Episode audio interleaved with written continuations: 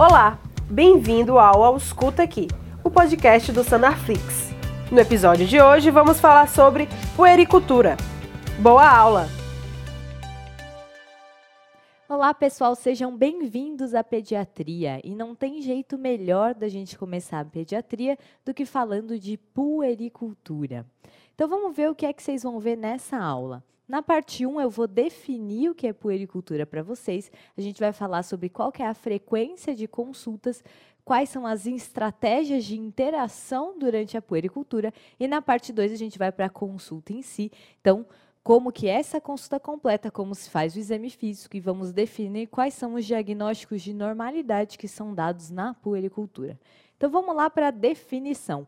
Puericultura nada mais é do que a consulta médica periódica de uma criança saudável em geral. Ela tem um enfoque em prevenção, em educação de saúde, e você sempre tem que entender essa criança como parte de uma comunidade. Então, o vínculo com a família e entender a comunidade em que a criança está inserida é super importante durante a puericultura. Vamos definir as fases aqui da infância. Então, a gente tem o lactente, que é de 0 a 2 anos de idade, o pré-escolar, que é de 2 anos a 6 anos, embora aqui no Brasil a gente saiba que a escola é obrigatória a partir dos 4 anos, mas o pré-escolar vai até 6 anos, o escolar de 6 a 10 anos. E o adolescente, pela definição da Organização Mundial de Saúde, a OMS, é de 10 a 19 anos.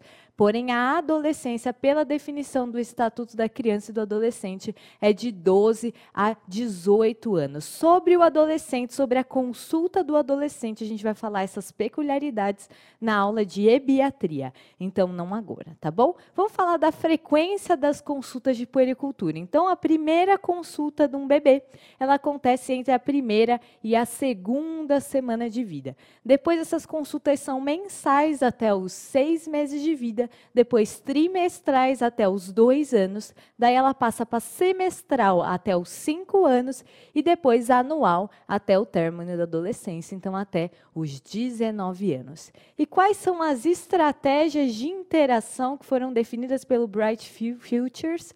Da puericultura. O médico pediatra ele tem que ter empatia, então entender o que, que aquela criança, aquela família está sentindo. Tem que chamar as pessoas pelo nome, não só mãezinha, paizinho. Tem que chamar Dona Maria, o senhor José, o filho Pedro, por nomes, não usar jargão médico na medida do possível, tentar sempre explicar o que, que ele está tentando transmitir durante a consulta. Valorizar preocupações dos pais e dos pacientes. Para o médico, às vezes, o que parece ser besteira, o que parece ser frescura, para os pais é motivo de preocupação, é motivo de ficar acordado à noite pensando nisso. Então, a gente sempre tem que valorizar e explicar, sem usar jargão médico novamente. Sempre passar as informações informações de modo claro.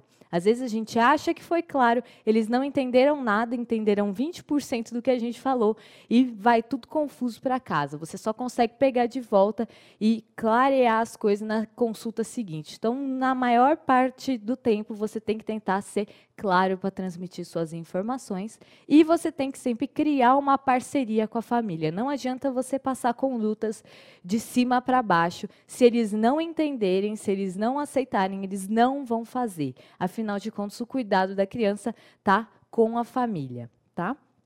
Então, a puericultura é uma consulta super completa. A gente começa, que nem toda consulta médica, avaliando quais são as queixas né, e duração. Você tem que avaliar o desenvolvimento dessa criança. A gente vai ter uma aula só de desenvolvimento infantil tem que avaliar alimentação e comportamento alimentar, também teremos uma aula só de alimentação, os antecedentes familiares, os antecedentes pessoais daquela criança, então como foi o parto, os antecedentes neonatais avaliar o aleitamento materno, o tempo de aleitamento materno, se foi exclusivo, se foi complementado. Teremos uma aula só de aleitamento materno. Mas não só isso, na consulta puericultura você também tem que avaliar aí função auditiva e visual dessa criança, saúde bucal, como está sendo o sono, ela está dormindo por quantas horas, ela vai dormir que horas, ela acorda que horas, ela se mexe, ela fala. A sexualidade, chegando na adolescência, você tem que avaliar isso. Como é que tá? Tá pensando em ter relação? Não tá? Tudo isso tem que ser abordado na puericultura.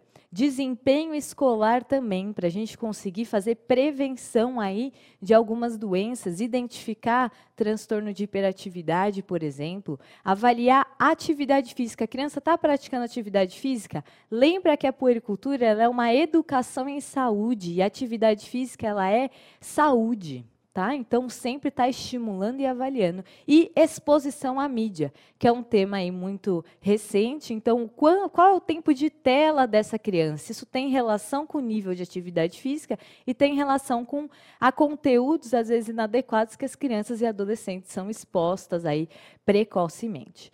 O exame físico da puericultura também é super completo. Então, a gente tem aí os passos de antropometria, em que a gente avalia o peso, o comprimento ou a altura e o perímetro cefálico. E a gente, em geral, também faz a medida de pressão arterial.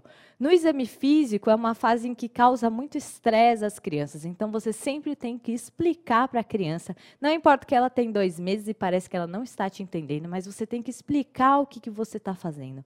Quais são os passos. Imagina se você fosse pequenininho e viesse uma pessoa enorme te deitasse numa maca e você não pudesse se mexer. Você ficaria com medo. Então, você tem que explicar todos os passos. em geral, naquela fase em que eles estranham, entre os sete e nove meses até os dois anos, a gente começa o exame físico com a ausculta pulmonar e cardíaca no colo dos pais, para tentar fazer essa interação aí mais sutil antes de jogar eles na maca, que é uma fase muito agressiva para eles. Então vamos falar agora sobre antropometria. Então o peso da criança ele pode ser aferido aí na balança, essa que deita o bebê, essa balança ela vai aí até os 25 quilos, ou até os dois anos, ou até a criança conseguir ficar em pé, parada, quieta, para ela poder ir para a balança vertical, tá bom? A gente também tem a avaliação de comprimento ou de estatura. Por que comprimento? Porque enquanto você mede ela deitada com a régua antropométrica, isso é comprimento. E como vocês estão vendo aí na figura da esquerda, esse bebê está deitadinho, eu tenho uma haste fixa na cabeça, que em geral, nessa figura não tem ninguém segurando, mas é o momento que a gente pede para a mãe ou para o pai segurar aquela haste fixa e a gente movimenta a haste móvel até chegar no pezinho aí o mais reto possível, né? Porque o bebê se mexe, mas o mais reto possível para ver o comprimento. A altura, ela em geral a gente consegue medir em pé aí a partir de uns dois anos. Em geral tem um decréscimo aí, você perde uns dois centímetros quando você começa a ser aferido sua altura em pé, tá? E a posição é exatamente que nem essa menininha tá. Então você tem que deixar os pés paralelos ao chão, encostados atrás na medida do possível. Você tem que retificar a cabeça com um olhar reto, em paralelo ao chão, para você conseguir medir a altura certinho. De preferência, os melhores estadiômetros são esses que são fixos, então tem a haste fixa, ao invés daqueles que você só puxa uma fita métrica de cima para baixo, tá?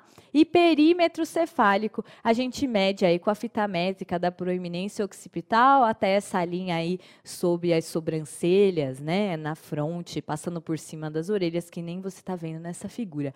O perímetro cefálico, a gente mede a partir de 24 horas depois do nascimento, até os seis primeiros dias de vida, para a gente ver esse primeiro perímetro cefálico. Esse primeiro perímetro cefálico ele pode ser correlacionado com a idade gestacional. Então, aqui você está vendo uma curva de normalidade que nem a gente tem aí para avaliar peso e estatura adequada. A gente vai falar sobre curvas de crescimento e de estado nutricional numa próxima aula, tá bom?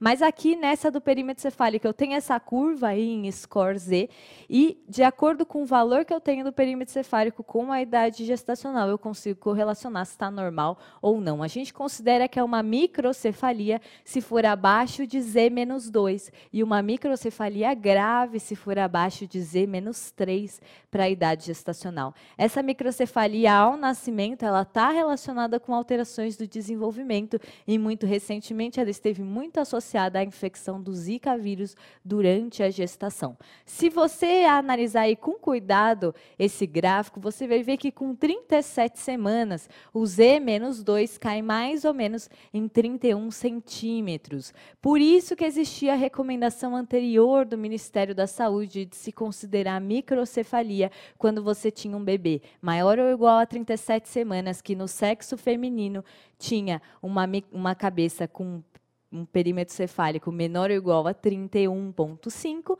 e um menino que tinha um perímetro cefálico menor ou igual a 31,9. Tá? Mas o perímetro cefálico, não só ao nascimento, você também tem que ir avaliando ele ao longo dos dois primeiros anos, principalmente. Tá? Embora existam curvas de perímetro cefálico até os 5 anos. Esses valores sempre analisados em relação à idade nesse gráfico aí de score Z. O gráfico do perímetro cefálico ele deve ser comparado com o gráfico do peso para a estatura. Conforme a criança vai ganhando peso e estatura, a cabeça tem que ir acompanhando o crescimento. Se o perímetro cefálico está crescendo, também tem que crescer o peso e a estatura. Se eu tenho uma ascensão ou uma redução do perímetro cefálico em mais de duas consultas que não é acompanhada por alteração, por aumento ou diminuição do peso para a estatura, eu vou ter aí a macro ou a microcefalia durante o desenvolvimento, durante o acompanhamento dessa criança. Com relação à medida da pressão arterial, a gente, em geral, começa após os três anos de idade, a não ser que tenha um fator de risco para hipertensão, por exemplo, alguma doença renal, tipo rim, multicístico, já ao nascimento. Aí a gente já mede desde o comecinho. E vocês sabem que existem diversos tipos de manguito, diversas larguras de manguito, que nem vocês conseguem ver nessa imagem aqui. E como é que a gente escolhe o manguito ideal para aferir a pressão arterial dessa essa criança? É muito simples. Você tem que obter o ponto médio do braço para obter a circunferência braquial. Então, qual que é o ponto médio? É o ponto médio entre o acrômio e o olécrano, que nem vocês estão vendo nessa figura da esquerda. Nesse ponto médio, vocês vão jogar uma fita métrica e vão obter a circunferência braquial. A largura do seu manguito tem que ser equivalente a 40% dessa circunferência braquial para ele estar tá um manguito adequado para aferir pressão arterial dessa criança. Agora vamos passar para os diagnósticos de normalidade que a gente dá na puericultura. A puericultura, então, lembra? Vamos recapitular aqui. É uma avaliação de uma criança saudável. Eu vou dar diagnósticos de normalidade. Quais? Com relação ao seu crescimento, ao seu estado nutricional, à sua vacinação, a alimentação se está inadequada ou adequada, ao desenvolvimento neuropsicomotor se está adequado ou inadequado, e também tenho que avaliar o ambiente físico e emocional, levando em consideração aí comportamentos de risco, por exemplo, exposição a drogas, exposição ao tabagismo, ao álcool. Só depois que eu der todos esses diagnósticos de normalidade é que eu vou começar a elencar se houver algum diagnóstico patológico. Sobre esses diagnósticos aí de crescimento, estado nutricional, alimentação, desenvolvimento neuropsicomotor, a gente vai falar tudo nas suas aulas específicas, tá bom? Vacinação, teremos uma aula só de calendário vacinal para você conseguir entender o que é vacinação em dia, o que é vacinação atrasada tá? Como é que você decora que eu tenho que dar esses seis diagnósticos de normalidade para a criança? Você decora com o acrônimo CEVADA. Então, C de crescimento, E de estado nutricional, V de vacinação, A de alimentação, D de desenvolvimento neuropsicomotor e o último A de ambiente físico e emocional. Então vamos ver o que é que a gente aprendeu de importante nessa aula. Vocês aprenderam que a puericultura é a prevenção e educação em saúde de uma criança saudável. São consultas periódicas e para essas consultas é importante que o pediatra tenha empatia e que crie uma parceria com a família. Você aprendeu que a consulta é completa em todos os sentidos, que você tem que avaliar o perímetro cefálico e como se avalia. Você também aprendeu como se escolhe o manguito adequado para avaliar a pressão arterial. E nós aprendemos quais são os diagnósticos de normalidade. Aqui você vê as referências que a gente utilizou. Todas essas curvas da Organização Mundial da Saúde, traduzidas ou não, você consegue no site, as traduzidas no site da Sociedade Brasileira de Pediatria. É isso, pessoal. Até a próxima aula.